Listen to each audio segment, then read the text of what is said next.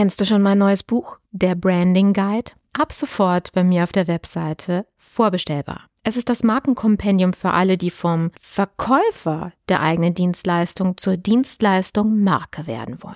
Du erhältst Einblick in alle notwendigen Schlüsselkompetenzen, die ein Dienstleister beherrschen und umsetzen muss, um sich als eine umsatzstabile, rentable und vor allen Dingen krisensichere Marke behaupten zu können.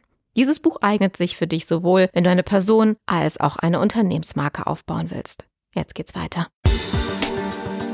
Image Sells, der Podcast für Unternehmen, die Alternativen zur Akquise suchen. Jede Woche gibt es hier neue Impulse und Strategien, mit denen das Unternehmensimage zur Marke aufgebaut wird, so dass es in Zukunft heißt, gebeten zu werden statt zu bitten von Investoren, Kunden und potenziellen Mitarbeitern. Ich bin Carmen Brablitz, Markenstrategin aus Leidenschaft. Auf geht's! Hat man dir jemals erklärt, warum du Testimonials oder Referenzen auf deiner Webseite aufführen solltest? Der psychologische Trick nennt sich soziale Bewährtheit oder Social Proof. Auf diesem Prinzip ist jedes soziale Netzwerk aufgebaut. Wir betrachten ein Verhalten in einer gegebenen Situation in dem Maß als richtig, in dem wir dieses Verhalten bei anderen beobachten. 95 Prozent der Menschen sind nämlich Nachmacher und nur 5 Prozent Vormacher. Und darum lassen sich Menschen von Handlungen anderer mehr überzeugen als von jedem anderen Argument. Und deswegen solltest du mit Bewertungsportalen arbeiten. Für deinen Podcast, für deine Lead Magnets, für ein Webinar und für natürlich alle bezahlten Dienstleistungen. Die Möglichkeiten, Testimonials und Feedbacks einzuholen, sind vielseitig. Und mit einem Partner wie Proven Expert kannst du für jede dieser einzelnen Leistungen, die du kostenfrei und kostenpflichtig anbietest, auch jeweils ein Feedback einfordern. Das ermöglicht dir die Plattform und zwar einfach nur durch einen Mausklick. Und da wir Partner von Proven Expert sind, bekommst du über unseren Link einen Lifetime-Rabatt von 20% auf jedes Paket. Es lohnt sich. In den Shownotes ganz unten findest du den Link mit dem du dich anmelden kannst.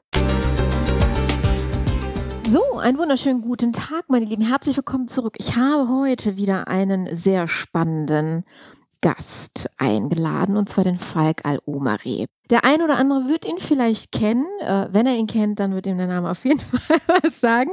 Falk ist äh, quasi an gewissen Stellen Kollege von mir, hat sich ähm, oder kommt ursprünglich aus der Politik und hat sich durch seine Sprachgewandtheit und die, die, die ähm, das Talent, sich in Themen einzu fühlen und auch in, in Marken ähm, in den PR-Bereich begeben. Und heute möchte ich mit ihm über genau diese beiden Spannungsfelder sprechen, nämlich äh, Branding oder Imagebildung im politischen Umfeld. Denn wir haben in letzter Zeit gerade so schöne Beispiele im Social-Media-Bereich gehabt. Ähm, und da möchte ich mit ihm heute gerne mal drüber sprechen, ob das jetzt Image-Gewinn oder Image-Fail war. In dem Sinne herzlich willkommen, mein lieber Falk. Ja, schön, dass ich da sein darf. Ja, ich freue mich.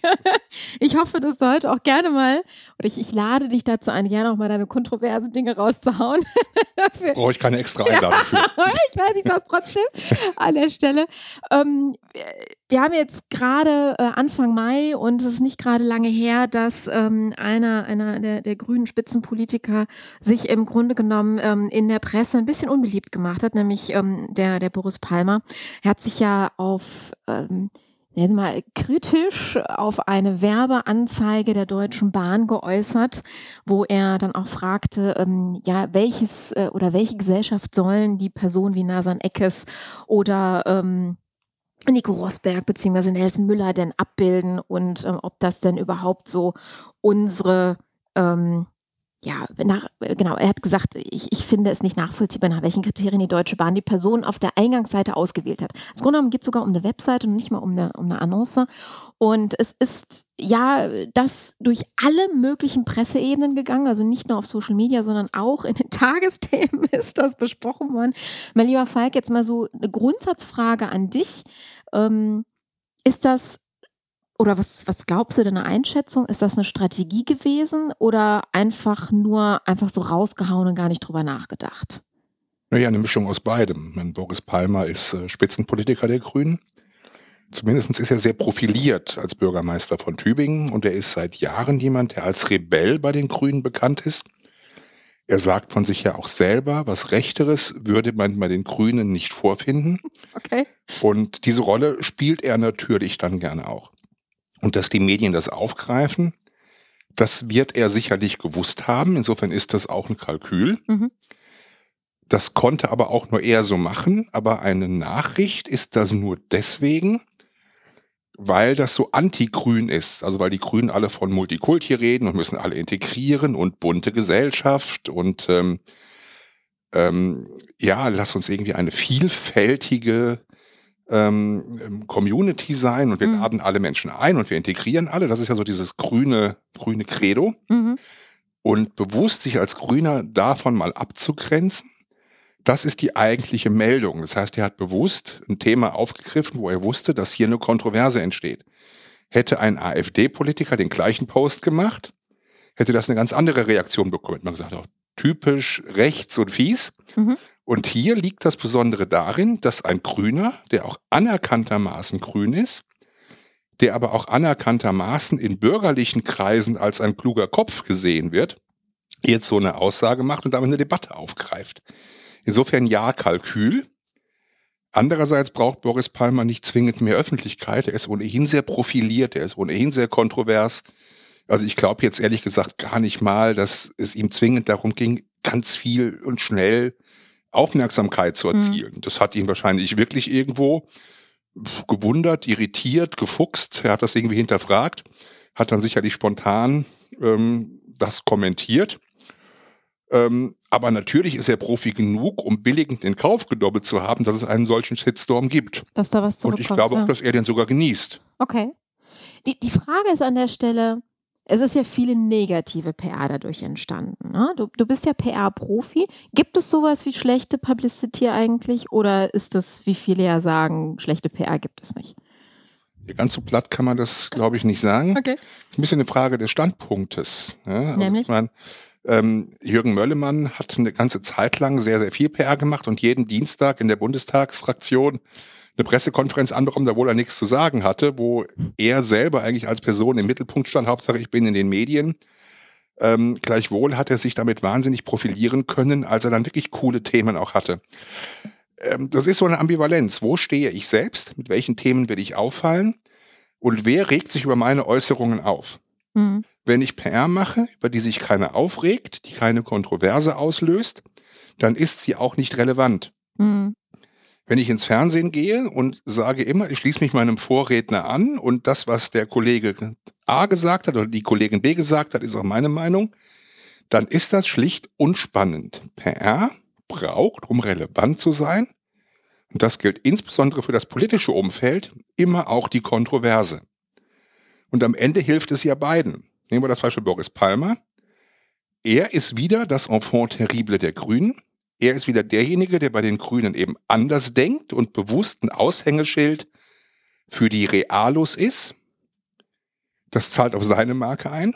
Und auf der anderen Seite können sich diese ganzen grünen Granten mit ihrer ohnehin linksgrünen Doktrin gut profilieren, weil sie sich wiederum von Boris Palmer abgrenzen. Am Ende gewinnen beide, weil sie pointiert einen Standpunkt darstellen können, weil sie ihre eigene Klientel bedienen können.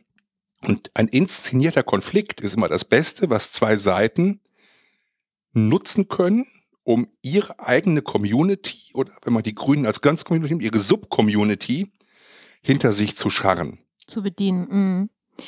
Das, das wirft eine interessante Frage auf. Das heißt, ich muss ja ganz kurz ein Mikro nochmal richten. So. Ähm, das heißt, ich muss mir ja am Anfang überlegen, oder andersrum als Frage gestellt, muss ich mir am Anfang überlegen, zahlt das auf meine Marke, beziehungsweise vertrete ich mit diesem, mit dieser Aussage, mit diesem Statement meine Marke oder die Marke der Partei? Weil wir haben ja schon öfter mal in der Vergangenheit Politiker gehabt, wo man echt überlegt hat, okay, ob das jetzt FPD war oder, ähm, oder die CDU, wo man wirklich mal so einen Moment hatte, hat der jetzt damit die Partei vertreten oder seine persönliche Meinung ähm, äh, rausgegeben? Wann ist ein Politiker Markenbotschafter der Partei und wann ist er eine eigene Marke für sich? Kann man das abgrenzen? Also das, Erste, was mir als Abgrenzung einfällt, wenn ich den politischen Gegner angreife aus einer anderen Partei, Mhm. habe ich in der Regel ja ohnehin gar kein Problem. Mhm. Ne, dann bin ich natürlich Markenbotschafter meiner eigenen Partei und ich greife ja die anderen an. Die Guten gegen die Bösen. Ja.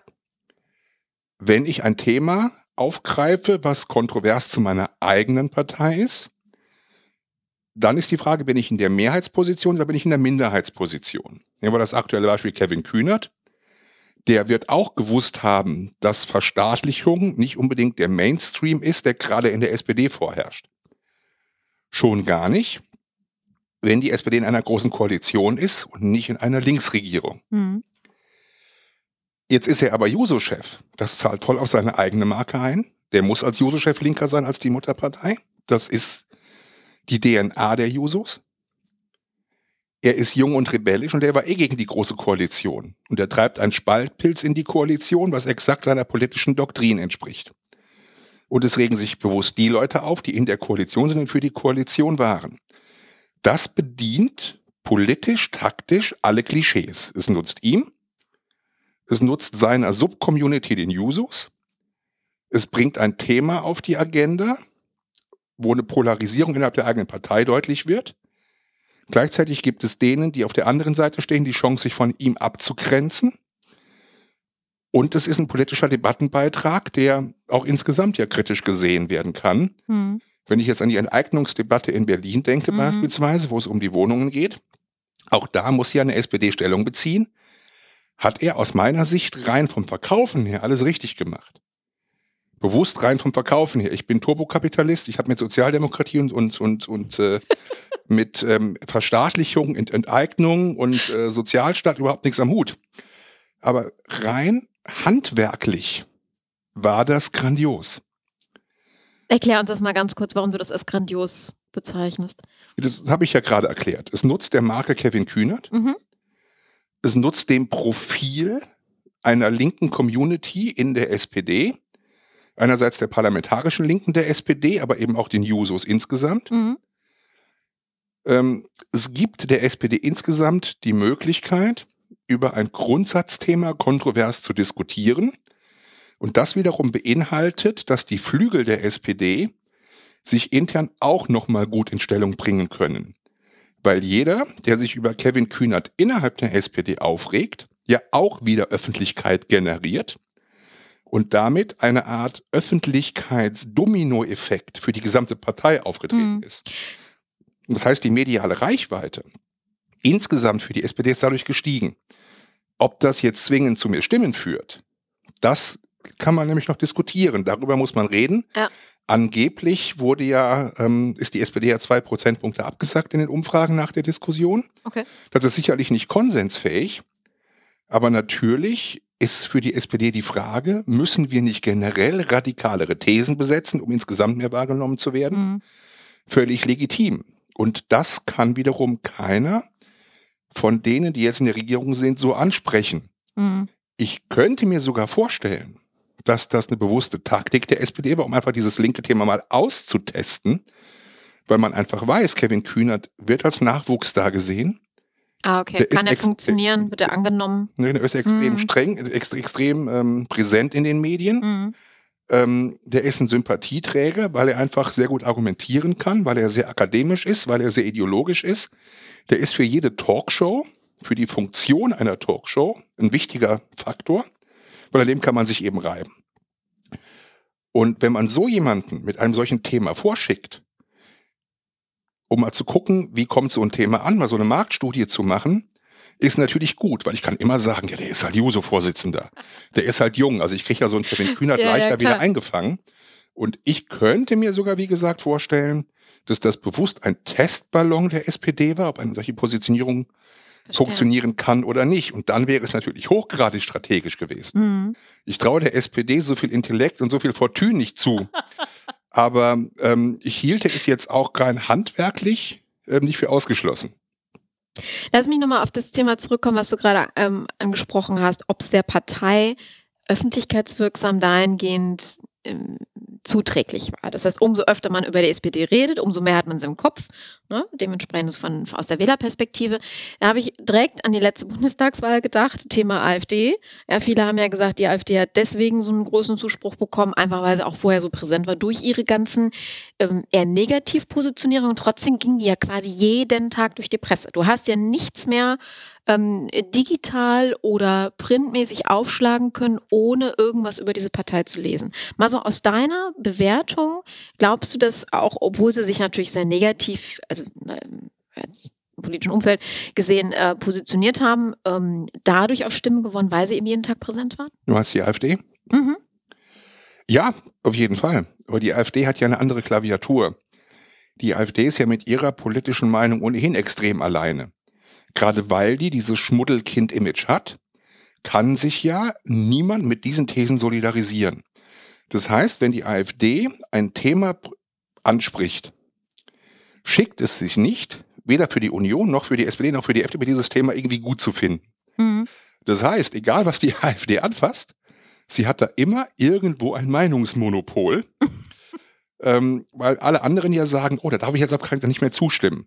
Ich hatte vor ein paar Tagen ein Gespräch mit jemandem, der sich in der CDU engagiert und der auch sagt, verdammte Axt nochmal, wir können bestimmte Dinge gar nicht mehr sagen, obwohl sie die Mehrheit der CDU sogar richtig findet, weil, wenn ich das jetzt positiv bewerten würde, ich hier sofort dem Vorwurf ausgesetzt wäre, ich wäre AfD-nah.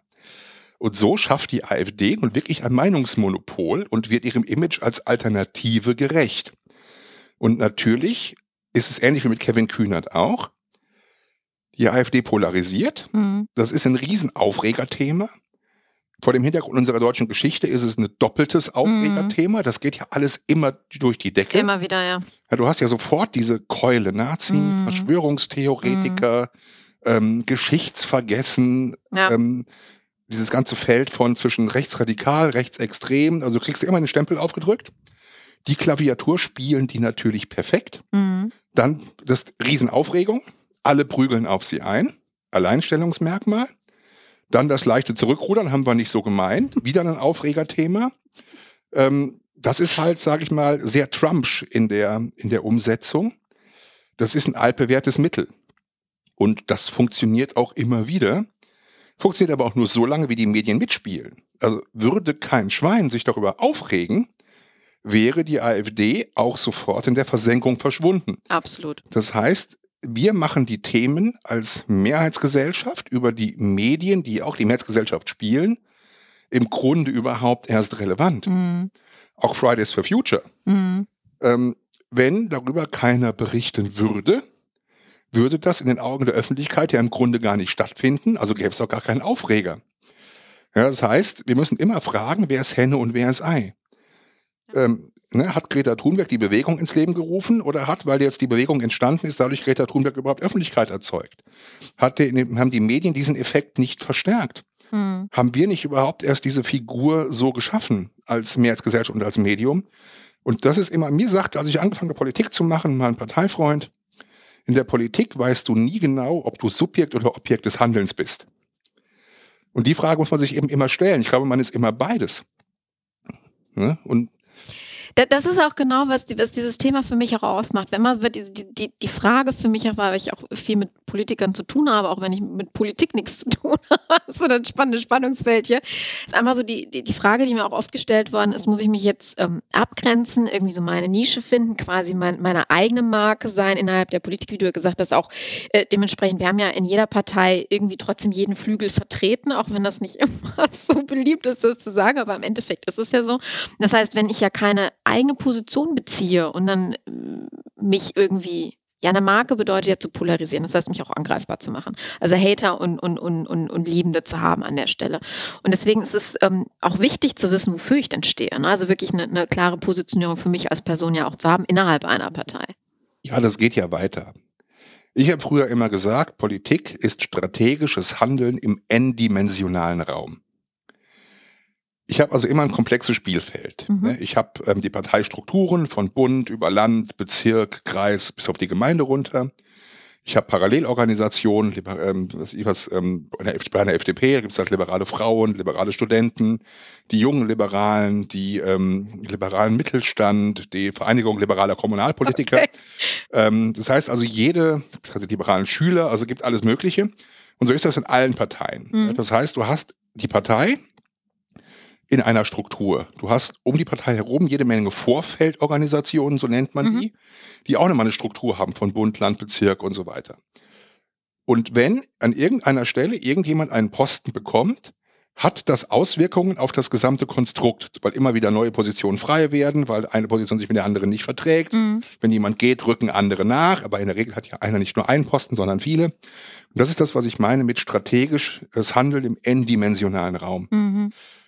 Und in diesem n-dimensionalen komplexen Raum, wo es ja auch die Steigerung gibt von Freund, Feind, Parteifreund, ist es natürlich schon wichtig, mich als Person so zu profilieren, um über meine Profilierung mich für den nächsten Karriereschritt zu empfehlen. Mhm. Das heißt, alles, was ich in der Partei sage, hat mindestens zwei Komponenten. Die Komponente, wie nutzt es mir innerhalb der Organisation, innerhalb der Partei? Wie nutzt es der Partei insgesamt nach außen? Und welche Wechselwirkungen hat es in Bezug auf Posten, auf Verschiebungen von Mehrheiten, in Bezug auf meine Supporter, die ich irgendwo abholen muss, um den nächsten Karriereschritt zu machen? Also bringt es Stimmen, bringt es Öffentlichkeit und dient es der Partei? Manchmal kann es auch sinnvoll bewusst, wie das jetzt so ein Kühnert macht, gegen die Partei zu gehen, um damit innerhalb der Partei eine Profilierung herzustellen. Mhm. Das heißt, es ist immer ein kommunikatives Spiel über Bande. Und wer das beherrscht, der wird mal im Glied sein, der wird mal polarisieren, der wird mal provozieren, der wird mal, ähm, wie du sagst, Markenbotschafter der Partei sein, der wird mal enfant terrible sein. Und dann gibt es Leute, die sonnen sich in so einem ganz bestimmten Image und das macht eben Boris Palmer in der, mhm. bei den mhm. Grünen der eben sagt, ich bin hier eigentlich im Grunde ein, ein, ein der Hardcore-Realo. Ähm, ich bin immer auf der bürgerlichen Seite. Ich mache diesen ganzen grünen, linken Mainstream nicht mit. Ich mache mein eigenes Ding. Trotzdem bin ich im Herzen ja grün. Und das ist in der SPD vielleicht vergleichbar ein Tilo Sarrazin, wobei der sich so weit ins Ausgeschossen hat aus SPD-Sicht, dass der ja in gar keiner Funktion mehr ist. Mhm. Ähm, so, das ist bei der AfD in Björn Hecke. Ähm, das war bei der FDP so ein bisschen so ein Jürgen Möllemann, der ja auch ähm, immer auf einer sehr kontroversen Linie war. Und so hat eigentlich jede Partei jemanden, der sich so verhält. Ne, das ist jetzt bei der CDU und Hans-Georg Maaßen. Das sind Repräsentanten der Werteunion. Also es gibt in jeder Partei immer Gruppierungen mit Einzelpersonen als Protagonist, die sich bewusst gegen den Mainstream der Partei positionieren und damit versuchen, die Koordinaten der Partei zu verschieben, politische Meinungen und Denken zu verschieben und sich damit selber zu profilieren. Mhm. Das geht immer einher. Und diese Gesamtstrategie im Auge zu behalten, das macht im Grunde Politik aus. Lass mich noch mal ein Beispiel anführen. Ich würde gerne mal wissen, äh, in welche Richtung das dann passt. Äh, Katharina Schulze, sind wir wieder bei den Grünen, ja, Oppositionsführerin im Bayerischen Landtag, die ja, ähm, ist auch gar nicht so lange her, ist jetzt alles so in den letzten Wochen passiert, in Urlaub geflogen ist und einfach mal so auf ihrem, ich glaube, privaten Instagram-Account ein Foto gepostet hat ähm, aus Los Angeles mit einem Plastikeisbecher und einem Plastiklöffelchen dazu. Ähm, genau so nach dem Motto, ich bin im Urlaub. Erstens, ähm, das haben wir so aus den, aus den äh, Kommentaren rausgenommen, sieben Millionen Gramm Kohlendioxidausstoff. Also wir haben hier den wunderbaren äh, Fußabdruck hinterlassen, ja, was den Schadstoffausstoß anbetrifft. Und natürlich das Thema ähm, Wegwerfplastik an der Stelle. Ist das in dem Moment ähm, zuträglich? Da haben wir natürlich wieder eine Kontroverse ausgelöst, auch wieder durch die Presse gegangen an der Stelle, auch durch die Medien insgesamt. Ähm, hat sie sich damit einen Gefallen getan? Ja, ist die Frage, wie man fragt. Also ich finde das ja zutiefst menschlich. Also Absolut. die Grünen beweisen damit, dass das, was sie fordern, einfach in keiner Weise lebensnah ist. ähm, insofern finde ich das ähm, erstmal grundsätzlich sympathisch. Ähm, ich verstehe aber auch, dass man sich darüber empört und sagt, naja, gerade ihr müsstet es ja besser wissen. Mhm. Ihr müsstet Vorbild sein.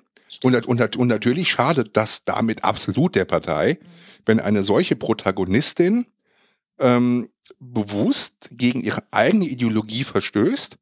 Oder wenn es unbewusst war, ist es ja noch viel schlimmer, mhm. ähm, weil die Partei dann von uns etwas fordert als Menschen, nach dem Motto, ich darf keinen Strohhalm benutzen, ich darf nicht Diesel fahren, SUV ist eh böse. ähm, und isst kein Fleisch und selbst dein Garten ist ja, wenn du da irgendwie keine Bienen züchtest, ja auch schon irgendwie faschistoid. Ja, also das darfst du alles nicht, aber ich darf in Urlaub fahren. Das zeigt ein Stück weit die Weltfremdheit von politischen Ideologien. Die Grünen sind jetzt mein Lieblingsfeind, deswegen nehme ich das natürlich dankbar ja, auf. Aber, ähm, die beiden ne? Beispiele rausgesucht. Ja. aber das, das, das gibt es aber in allen Parteien. Ähm, wo du eben sagst, es ist halt ganz, ganz schwierig, eine Ideologie von A bis Z wirklich zu leben. Und ähm, das wiederum zeigt im Grunde ein Stück weit auf, wie weit sich Politik von der Gesellschaft insgesamt entfernt hat ähm, und wie schwierig es ist, glaubhaft zu bleiben und wirklich Vorbildfunktion zu haben. Da gilt auch ein Leitsatz der Politik, einfach mal die Fresse halten. Ja, also du kannst ja alles machen, darfst dir aber nicht erwischen lassen. Und gerade als Grüner müsste ich so schlau sein und das Reflexionsvermögen haben, dass ein solcher Post einen Shitstorm auslösen muss.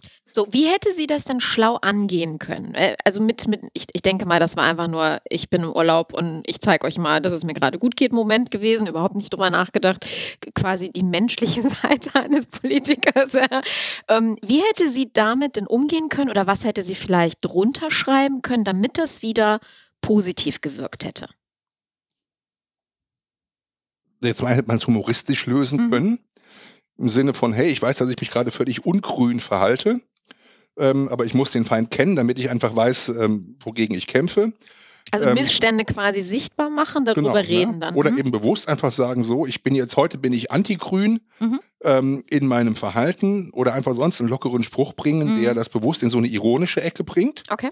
um die Spitze abzubrechen. Ich hätte wahrscheinlich einfach den Mund gehalten, mhm. weil du kriegst als, die Grünen sind ja in, in ihrer Kommunikation so hochmütig und so besserwisserisch und selber in der Kritik gegenüber anderen, die nicht deren Doktrin entsprechen, so unnachgiebig und hart, ähm, dass natürlich es auf die Grünen in doppelter Härte auch zurückschlägt. Und von daher hätte ich, also ich weiß nicht, ob das überhaupt einzufangen ist, aber wenn, dann nur mit Humor, mhm. ähm, vielleicht noch mit dem Begriff, ähm, auch in der Verbotspartei kann es einem gut gehen oder so, ja, also ja gut, das Kind, das Kind ist definitiv in den Brunnen gefallen. Da, da sind wir uns einig. Ich möchte jetzt ganz gerne nur, weil das ist ja exemplarisch jetzt nicht nur für die Politik, sondern im Grunde genommen insgesamt, wie man ja mit, mit Medien, mit Social Media, auch mit dieser, äh, ja, es, es, es ist ja nur mein Account und das guckt sich ja keiner an. Wie man hier sieht, ist das leider nicht der Fall. Ja, sobald ich in irgendeinen Browser aufmache oder irgendeine App reingehe, bin ich ja in der Öffentlichkeit unterwegs, egal ob als Privatperson oder dementsprechend als Mitarbeiter einer Partei oder eines Unternehmens. Unternehmens. Wo ziehen wir die Grenze? Auf der einen Seite sagst du ja, also wenn wir, wir haben jetzt in äh, beiden Beispielen ja eine Partei vorgenommen, wo du einen Politiker hast, der von sich selber sagt, okay, ich bin das Rechteste, was es in dieser Partei gibt. Von daher ist es in Ordnung, wenn ich auch so ein Thema aufwerfe. Schadet aber im Grunde genommen ja trotzdem der Partei, weil es ja nicht, ja, lass mich kurz, ne, nicht, nicht deren Bild ergibt, trotzdem aber irgendwie am Ende des Tages ein positives Licht bringt. Äh, auf die, in, in diesem Beispiel, ähm, sagen wir mal, ich sage jetzt mal Dummheit, ähm, da die Partei aber also wirklich schlecht beleuchtet und am Ende auch sie. Wo zieht man hier die Grenze, beziehungsweise was sind, ich sage jetzt mal so goldene Regeln, auf die man aufpassen muss, damit sowas nicht passiert? Wenn wir jetzt mal so aus, dem, aus der Perspektive des Unternehmens auf den Mitarbeiter als Markenbotschafter gucken, weil nichts anderes ist der Politiker in der Partei am Ende des Tages. Hm, ja. Also wenn ich irgendwo Stadtrat bin oder Kreisvorsitzender bin oder irgendwo Hinterbänkler bin, dann ist es richtig, dass ich vielleicht Markenbotschafter mhm. bin. Wenn ich Spitzenpolitiker bin, ähm, sei es Fraktionsvorsitzender, sei es Parteivorsitzender, mhm. äh, wenn ich so exponiert bin, ähm, dann bin ich mehr als Botschafter, dann verkörpere ich die Partei, dann bin ich Vorbild, mhm. dann bestimme ich auch die Leitlinien der Partei. Also ich sag mal, da bin ich deutlich mehr als nur Markenbotschafter. Gut. Da muss alles, was ich sage, wird dann auch der Partei zugerechnet und wird auch als Parteiaussage verstanden. Und das leitet perfekt auf deine Bemerkung über, naja, ist ja ein privater Account mm. und da kann ich ja machen, was ich will. Mm. Nein, wenn Eben. ich Marke bin, gibt es nichts Privates. Wenn ich Politiker bin, muss ich mir alles, was ich sage, anrechnen lassen. Wenn ich in der Öffentlichkeit stehe, haben private Dinge auf Facebook und auf sonstigen Kanälen, auch Instagram, einfach nichts verloren. Das sage ich selbst meinen Leuten in meinen Ausbildungen. Da sind es ganz normale Unternehmer und Selbstständige, die Marke werden wollen. Selbst denen sage ich, es gibt nichts Privates. Danke, dass du das nochmal betonst. Ich werde auch nicht müde, das immer wieder auch zu sagen. Ich sehe so häufig, dass Leute aber sagen, ja, ich habe ich hab ja nur meine private Facebook-Seite und da sind ja nur meine Freunde drauf. Oder in den Unis die Studenten, die immer noch so denken, Privatsphäre-Einstellung ist etwas, was wirklich existiert. Von daher danke, dass du das an der Stelle auch nochmal betonst. Das ist ganz, ganz wichtig. Und ich finde es auch ganz wichtig, dass vor allen Dingen Unternehmen das ihren Mitarbeitern auch immer wieder vor Augen führen, dass wenn sie über das Unternehmen herziehen, haben, das ist ja nur meine Freizeit, dass das auch am Ende auf meinen Arbeitsplatz zurückfällt und den eventuell auch gefährdet. Ja, das ist natürlich auch so ein Vapon-Spiel. Ne? Natürlich mhm. kann ich als Unternehmer meinen Mitarbeitern nicht verbieten, Keine Frage. bestimmte Dinge zu posten. Es bleibt deren privater Kanal. Nee, es, es, geht mehr um Aufklärung dann dabei. Also wirklich dieses Bewusstsein, ne? dass, dass es halt nicht privat ist, sondern am Ende des Tages trotzdem alles. Ich hatte öffnet. auch mal eine Mitarbeiterin, wo ich eben sagte, also was postest du hier eigentlich für Dinge? Mhm. Jeder weiß, dass du für mich arbeitest. Wir treten oft zusammen auf. Und das, was du hier an Inhalten vertrittst, ist definitiv nicht unbedingt auf der Linie, die ich hier vertrete. Im Gegenteil, es ist sogar sehr kontrovers ähm, oder kon kon konträr an der Stelle. So, Wenn du mal kontrovers redest, finde ich das gut. Naja, es ist zumindest konträr zu mir. So, und da sage ich, ne, das ist halt schwierig, wenn wir sagen, wir treten irgendwo als gemeinsame Company auf. Ähm, und die Kollegin war auch an einer sehr exponierten Stelle, dann ist das natürlich durchaus schwierig. Und dann hat sie mir auch gesagt, das ist mein privater Account.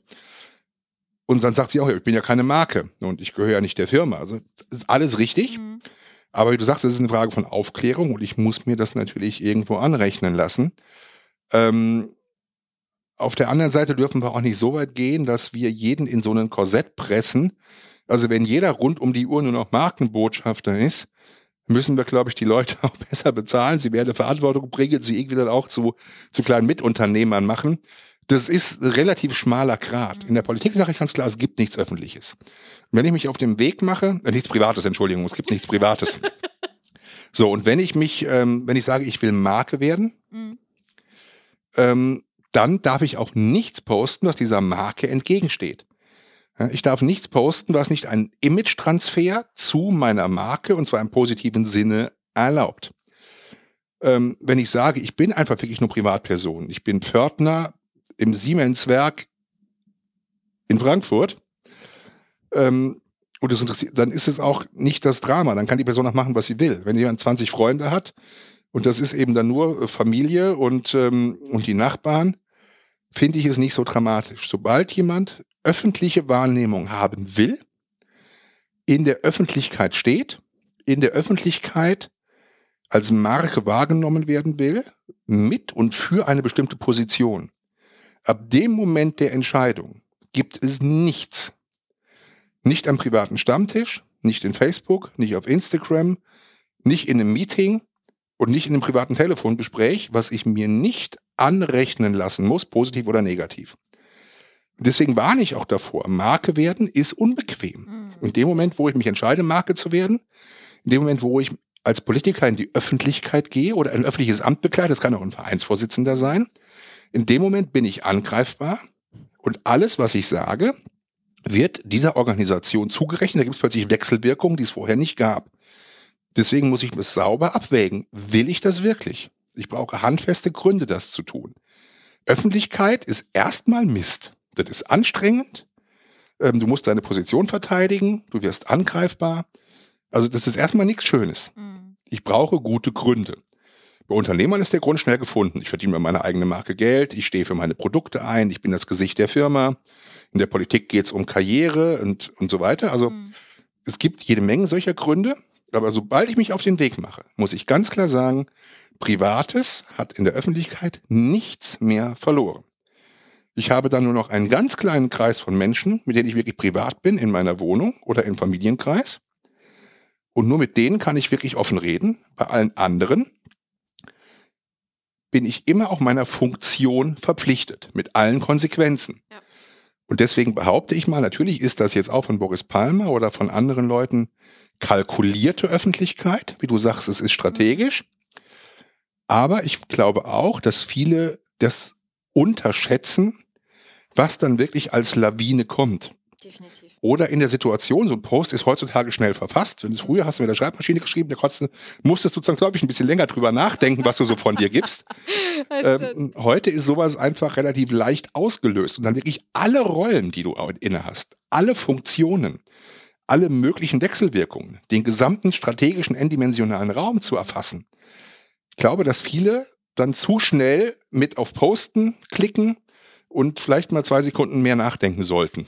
Du hast ja gerade wunderbar so im, Nebensatz Trump erwähnt. Das ist, glaube ich, das Paradebeispiel dafür, dass man unüberlegt auch mal ganz schnell auf die Twitter-Taste haut. Ne? Also wenn man über früher nachdenkt, wo es eben nicht das Smartphone gab und dementsprechend auch den schnellen Zugang zu den sozialen Medien oder die auch noch gar nicht existent waren, dann gingen solche Meldungen ja durch mehrere Hände im Weißen Haus. Ja, dann ist so, so eine Meinung auch niemals in die Öffentlichkeit getreten, beziehungsweise vorher irgendwas in den Tee bekommen, damit er auch nicht mehr drüber redet geredet, glaube ich. Aber das ist, ähm, glaubst du, ich weiß nicht, ob ich das so pauschal sagen kann, das würde mich mal deine Meinung interessieren. Sind, sind die sozialen Medien, unsere Smartphones, also der leichte Zugang, der barrierefreie Zugang zur Welt, ist das Fluch oder Segen für die Politik? Nee, beides. Ähm, Man muss nur damit umgehen können. Ne? Das ist halt eine handwerkliche Frage. Mhm. Also ich, Natürlich ist es als Politiker erstmal toll, dass ich ganz unmittelbar mit meinen Wählern, mit meinen Fans, mhm. mit, mit den Bürgern, die ich repräsentiere, in Verbindung ja. bin. Das ist ja auch irgendwie cool an Trump. Also der Präsident ist völlig ungefiltert direkt bei seiner Community. Ohne dass ein CNN oder eine Washington Post oder eine New York Times das irgendwie ähm, verfälscht, interpretiert, umschreibt, ja, ähm, mit einem Tag Verzögerung in die Öffentlichkeit bringt. Das ist einfach total unmittelbar. Mhm. Das ist erstmal toll für einen Politiker. Es führt aber eben auch zu solchen Problemen, weil auch ein Politiker nicht immer alle Facetten bedenken kann. Die sitzen ja nicht da und, und, und überlegen sich eine Stunde, was, was, ich, was, was sie tweeten oder was sie schreiben, sondern die haben einen ganz, ganz engen Terminkalender. Die sind natürlich auch gehetzt ähm, und die machen eben auch entsprechend Fehler. Und ähm, dann passiert eben sowas auch mal. So wie bei jedem anderen Menschen auch. Das ist gar kein Politikerphänomen. Mhm. Ne? Es ist niedrigschwellig, es geht schnell. Komm, ich mach mal eben einen Post. Und dann habe ich natürlich vielleicht nicht alle Facetten bedacht. Insofern ist es natürlich auch Fluch. Aber es ist ungefiltert, es ist ehrlich. Mhm. Und es führt noch zu einem anderen Aspekt. Es entmachtet die Medien. Du nimmst Trump auch wahr, unabhängig davon, was er in Pressekonferenzen sagt. Das verändert die Medienlandschaft total. Also ob alle Politiker twittern und, und auf Facebook ihre Meinung kundtun, die sind nicht mehr abhängig davon, dass ein Journalist denen zuhört, und dann seinen, seine Interpretation draufsetzt.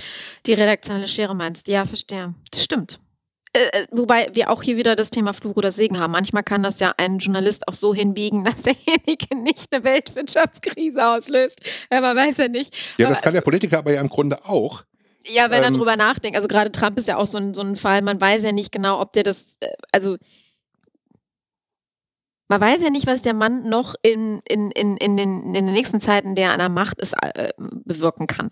Also es gibt ja so diese, diese These, ähm, dass, dass er am Ende wirklich verrückt ist oder dass er das ja mit Kalkül dann macht. Man weiß es ja nicht so ganz genau. Also ich, ich denke, es gibt so Momente von beidem ähm, an der Stelle. Aber wie, wie viel Kalkül muss denn bei dieser ganzen, also wenn, wenn ich, wenn ich überhaupt an die Politik reingehe, ähm, Gibt es denn sowas wie, ein, wie, wie eine Ausbildung, sage ich jetzt mal, für den Politiker, wie er sich in den sozialen Medien überhaupt in der Öffentlichkeit verhalten soll? Wie ein, eine Imagebildung aufgebaut wird? Oder wie wird das in so einer Partei geregelt? Oder ist das Zufall? Ich bin zu lange raus aus der Politik. Also als ich, ich habe die Politik 1900, äh, 2009 verlassen. Okay. Da war das noch nicht so ein Riesenthema. Mhm. Also von daher, sag ich mal, wir waren hier noch mit den klassischen Medien eher unterwegs. Da gab es dann Anfänge von Facebook und von Xing, aber, diese, aber diese unmittelbare Anfang, Kommunikation. Ja gab es noch nicht. Natürlich bilden die politischen Stiftungen Nachwuchs ähm, Parteiführungskräfte aus. Mhm. Und natürlich sind die auch, wenn sie in gewissen Chargen sind, auch von Leuten umgeben, die sie beraten sollten. Ähm, aber am Ende geht immer nur so viel Kalkül, wie der handelnde Politiker selbst an strategischem Intellekt in seine Praxis umsetzen kann. Und auch nicht beratungsresistent ist. Ne, ja, Stelle. das, das gibt es natürlich auch. Ne? Also er darf nicht beratungsresistent sein und er braucht halt eine gewisse mediale Vorbildung. Mhm. Ähm, er braucht auch, glaube ich, irgendwo, sag ich mal, diesen Blick für dieses Strategische, dass es eben nichts Privates mehr gibt. Ähm, und dann kann man damit schon gut arbeiten. Ähm, was wir halt erleben, ist eine völlige Disruption der Medienlandschaft. Mhm. Und ich muss auch gucken, was bediene ich wie. Also ich erreiche über die Tageszeitung andere Menschen als über Facebook. Ich erreiche andere Leute aus auf Instagram. Ähm, alles, was ich tue, hat aber wiederum Wechselwirkung in die eigene Partei. Das muss ich verstehen, das muss ich beherrschen. Ich glaube, es ist komplexer geworden. Und durch diese größere Komplexität und die Wechselwirkung, die ich gar nicht mehr so wirklich steuern kann, Stichwort Shitstorm. So schnell wie ich auf der Twitter-Taste bin, sehen es eben dann andere auch.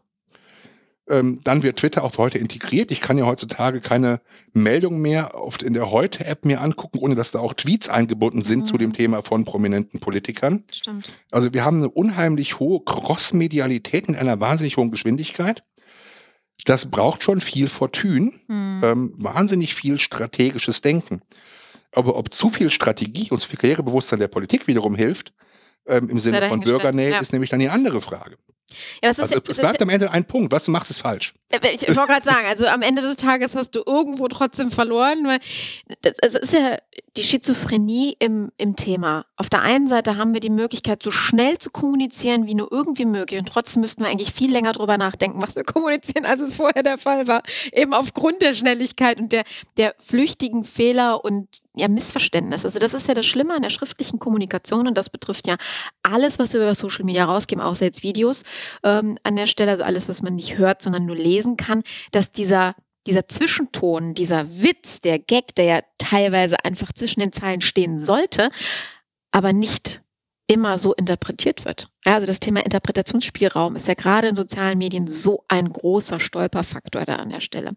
Ähm, wenn wir jetzt wenn du jetzt mal einfach ähm, vielleicht angehende Politikern oder die sich schon gut in die Nesseln gesetzt haben, jetzt einfach sagen, ich möchte noch ein bisschen davon lernen, was ich besser machen kann. Gibt es so ein paar Tipps, die du unseren Hörern, die politische Ambitionen haben, mitgeben möchtest? Also erstmal wäre für mich der Leitsatz der, wenn du noch keinen Skandal hattest, bist du auch nicht relevant. Dann her damit. Also ich finde, ein anständiger Politiker, der braucht auch schon mal den Shitstorm, das, das prägt die Persönlichkeit. Ähm, das muss einfach irgendwie auch sein. Also, also, ich darf einfach auch mal total daneben hauen. Das, also das macht mich irgendwie menschlich. Okay. Ähm, dieses ganze rundgelutschte, main-gestreamte Partei-Kauderwelsch will auch keiner im Grunde mehr hören. Deswegen finde ich so einen Shitstorm irgendwie auch ganz heilsam. Äh, eine kurze Zwischenfrage zum Thema Skandal. Jeder Skandal oder gibt es Skandale, wo du sagst, das darf jetzt nicht sein? Ich sage jetzt mal Veruntreuung oder Gesetz, also jegliche Gesetzesübertretung. Ähm, ja, also Strafgesetzbuch ist wahrscheinlich dann schon die Grenze. Mhm. Weil die Frage ist ja, habe ich einen Shitstorm, habe ich daneben gegriffen, mhm. habe ich vielleicht eine kontroverse Meinung vertreten, mhm. das ist ja in dem Land völlig legitim ähm, es gibt schon Dinge, die unmittelbar zu einem Rücktritt führen. Ne? Also mhm. Untreue in die Parteikasse gegriffen. Deswegen sage ich, es ja, gibt ja also, solche und solche Fälle. Ja, also, an sowas habe ich, an sowas hab ich jetzt ehrlich gesagt gar nicht gedacht. Ja, aber ich denke da schon drüber nach, weil ne, ich meine, das, was du ja im, im, im, Kopf hast, ist ja noch was anderes, als jetzt bei unseren Hörern ankommt. Deswegen mal, lass mich da bitte ja. nochmal das mal richtig stellen, damit es am Ende nicht falsch zitiert wird, weil das wäre unschön. Naja, ich sag mal, ähm, ich erinnere mich an meine eigene Karriere, wo ich mal eine Steuerprüfung hatte. Die war auch sehr teuer. Für wen? Und äh, da sagte mir jemand, was regst du dich überhaupt auf? Du bist doch in der FDP, der gehört Steuererziehung noch zum guten Ton. Also insofern habe ich mir auch schon mal anhören müssen. Also und werden auch Klischees bedient. Ähm, hm. also ich glaube nicht, dass das zum guten Ton gehört und ich glaube auch, dass das durchaus ein Problem ist. Man kann aber zurückkommen. Ich sage mal, man kann hm. heutzutage auch sagen, seine Doktorarbeit abschreiben gehört zum guten Ton, weil das haben auch schon genügend Leute durch. Mhm. Ähm, aber, ja, der Erste hat es nur dann einfach verbockt. Ne? Aber da, sage ich mal, gibt es dann schon Grenzen. Mir mhm. geht es einfach um kontroverse Meinungen. Ja. Ähm, mir geht es einfach mal darum, einen Shitstorm ausgelöst zu haben. Das darf man als Politiker, das, wie gesagt, gehört dazu. Mhm. Ähm, und ich finde das auch gut. Also ich glaube, das macht Politiker auch menschlich. Also ich, ich glaube, wir können uns ja darauf einigen, auf das Thema Emotionen bewegen und äh, Diskussionen anregen. Also wirklich auch mal äh, die linke und die rechte Seite einer Medaille zu, äh, zu beleuchten und nicht einfach nur ein Ja-Sager zu sein an der Stelle. Ja, mir geht es eher um wirklich Streit auslösen. Wir, okay. haben, wir haben viel zu wenig Streitkultur. Mhm. Ich glaube, wir ähm, uns in Deutschland auch nicht zu streiten, es, oder? Es wird viel zu wenig gestritten in der Politik insgesamt. Wir sind viel zu unideologisch. Politik wird viel zu sehr als Handwerk verstanden. Also es gibt ein Regierungshandwerk und ähm, wie ich mich als MDB zu verhalten habe, ist auch sehr stark reglementiert. Also in der, im Ablauf von mhm. Strukturen, im Ablauf von Sitzungen, ähm, durch die ganzen Parteistrukturen, die ich eben auch schon aufgeklärt habe. Also das sind alles Dinge, wo ich so in einem Korsett bin und je häufiger ich da ausbreche, umso authentischer wirke ich auch. Ich muss aber eben die Konsequenzen der eigenen Partei beherrschen können. Das mhm. ist immer so ein Vaponspiel. Aber trotzdem ein ordentlicher Skandal, den darf ein Politiker ruhig schon mal gehabt haben. Da glaube ich ganz fest dran. Okay. So, ähm, das zweite ist, ähm, es braucht viel Kommunikationsintelligenz, um diesen n-dimensionalen Raum zu bespielen. Ich muss wissen, was ich für ein Politikertyp bin. Also ich kann eben sagen, ich mache bewusst diese Dinge gar nicht. Ich mach, wirke nur in der Partei. Oder ich gehe, bin bewusst auch leise und, und schwimme mit. Das kann eine Strategie sein. Ich glaube, dass die heute nicht mehr genügt. Ähm, ich kann auch sagen, ich bin bewusst sehr laut, bewusst sehr kontrovers. Ich profiliere mich gegen die Partei, ich mhm. profiliere mhm. mich mit der Partei, ich profiliere mich für einen bestimmten Flügel oder für eine bestimmte Richtung. Ähm, Position beziehen, glaube ich, ist in. Mhm. Mitschwimmen funktioniert aus meiner Sicht nicht mehr. Das war früher einfacher, wo man, wenn man immer bei jeder Sitzung war, war man irgendwann mal an der Reihe, auch ein Mandat zu kriegen. Also da war Präsenz wichtiger als Qualifikation. Heute geht natürlich wahnsinnig viel über das Thema Sichtbarkeit. Das wiederum, dritter Tipp, darf nicht dazu führen, dass man sich völlig unecht darstellt. Ähm, also Marionette, meinst du zu sein? Ja, ich meine gar nicht mal, ja, Marionette würde ja heißen, ich bin fremdbestimmt. Mhm. Viele bestimmen sich ja selber schon fremd im Sinne von, weil sie sich selbst zensieren, sich selbst nicht trauen, ah, okay. sie möglichst angepasst sein wollen. Okay, ja. Mhm. Ähm, also ich brauche ein hohes Maß an Glaubwürdigkeit, dass ich nicht irgendwie eine Maske trage, sondern dass ich ich bin. Danach gibt's, es gibt eine Sehnsucht der, der Wähler, glaube ich, auch nach solchen Typen. Wie oft höre ich heute noch, ja früher, da gab's noch den Brandt und mm. den Schmidt und den Adenauer. Ja, Charakter, Dann sage ich, na ja, da gab's aber auch nicht das, die fünfte Gesetzesnovelle zum achten Nachtrag von irgendetwas, ähm, die konnten auch noch wirklich gestalten. Also die Möglichkeiten, heute Leitlinien in der Politik zu setzen, ist natürlich deutlich geringer, aber wir eine hohe Regelungsdichte haben, mhm. als es in den Gründerjahren der Republik war. So, und diesen Mangel an Gestaltungsmöglichkeiten, weil es so viele Gesetze und Verordnungen gibt, muss ich ausgleichen durch Persönlichkeit. Und das kann ich wiederum durch Kommunikationsintelligenz lösen, durch meine Selbstinszenierung, die in diesem n-dimensionalen Raum stattfindet. Ich muss also wissen, für was ich stehe ich muss aber das auch sein, wofür ich stehe. Das meine ich mit Authentizität. Weil ich kann nicht 30, 40 Jahre lang, wenn ich so eine lange Karriere vor mir habe, kann ich mich nicht 30, 40 lang selbst belügen oder mich selbst Richtig. verbiegen. Ja. Ich muss das schon meinen, was ich sage. Und dann bin ich auch irgendwie akzeptiert. Dann werden mir auch wiederum mehr Fehler verziehen. Und dann kann ich auch so einen Shitstorm leichter überstehen. Also über die Authentizität gewinne ich Glaubwürdigkeit. Und wenn ich glaubwürdig bin und einen Vertrauensvorschuss habe, kann ich mir wiederum auch mehr erlauben. Mhm. Wenn ich mir mehr erlauben kann, bekomme ich mehr Sichtbarkeit, die wiederum hilft mir bei der Karriere. Schön, dass du den Zusammenhang nochmal so erläutert hast, fand ich super. Also da sieht man wieder mal wunderbar, wie, wie wichtig Image ist, vor allen Dingen auch in so einem Amt wie der Politik, also wirklich ein Abbild auf der geistigen Festplatte deines Gegenübers, was du bewusst steuern kannst oder aus der Hand geben kannst, je nachdem, wie gut man das äh, beherrscht, beziehungsweise wie gut man darauf aufpasst. Ähm, Falk, ich werde dich definitiv zum Thema PR nochmal einladen, das werden wir nochmal gesondert äh, besprechen, meine Lieben, falls äh, ihr Falk an der Stelle gerne nochmal hören wollt, äh, gibt gebt uns auch gerne noch einen Kommentar dazu, würde mich sehr freuen. Ähm, erstmal herzlichen Dank für die Einblicke hinter die Gardinen der Politik und ähm, auch deine Einschätzungen zu den Beispielen und vor allen Dingen auch mal so ein ähm, ja, ein, ein, Verständnis dafür, wie das so im Hintergrund so funktioniert, wo wir, ich sage jetzt Normalbürger, die am Ende des Tages ab und an mal ins Wahllokal rennen oder äh, über gewisse Parteien und äh, solche Momente, wie wir das jetzt gerade äh, gehört haben, urteilen, ähm, finde ich das sehr wichtig, auch mal so die Hintergründe zu kennen und sich so ein bisschen anders mit einfinden zu können. Am Ende des Tages sind es halt trotzdem nur Menschen und in dem Fall allerdings Menschen, die äh, eine ganze Nation vertreten oder zumindest einen, einen, großen Bereich einer Nation. Und deswegen ist es wichtig, dass man da auch weiß, wofür man steht und was man vertritt. Mein Lieben, wir hören uns in der nächsten Woche zu einem neuen Thema wieder. Ihr seid natürlich herzlich eingeladen, euch äh, mit mir und ähm, gerne auch mit dem Falk persönlich äh, auf Facebook, jetzt in meinem Fall in der geschlossenen äh, Facebook-Gruppe, wo wir über das Thema gerne auch mal diskutieren können, wo ihr vielleicht auch nochmal neue Beispiele angeben könnt. Wir werden Falk demnächst auch, darf ich das, darf ich spoilern? er nickt. Wir werden Falk demnächst auch in diesem Medienkanal, also nicht in meinem, sondern in seinem eigenen Podcast äh, zu hören bekommen. Äh, das ist ganz spannend. Wir arbeiten ja gerade seine Strategie aus und ich freue mich total, wenn äh, Falk on Air geht.